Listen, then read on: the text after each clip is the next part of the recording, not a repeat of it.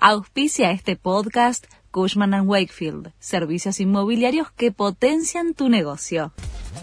La Nación presenta los títulos del jueves 14 de septiembre de 2023.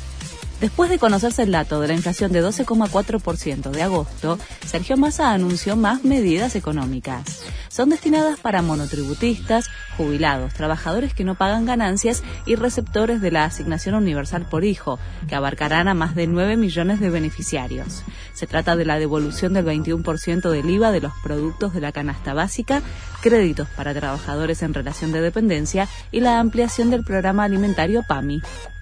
Los alimentos aumentaron 133,5% en el primer año de masa en economía. Los precios de los alimentos se ubicaron por encima del resto de las categorías que revela el INDEC. Es el rubro de mayor incidencia y más impacto en los sectores vulnerables. En su medición interanual, tras conocerse que en agosto llegó a 12,4%, la inflación marcó un avance de 124,4%. Juntos por el Cambio le reclamo a Massa que envíe el presupuesto al Congreso en tiempo y forma. La ley de administración financiera lo obliga a presentarlo antes del 15 de este mes. Javier Milei le había pedido a Massa postergar la presentación para después de las elecciones.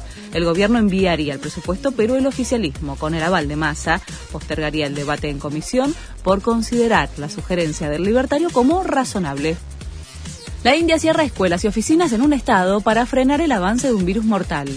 Dos personas murieron en Kerala, en el sur del país.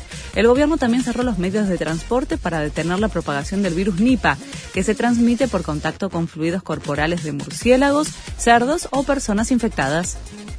Último adiós a Pepe Soriano.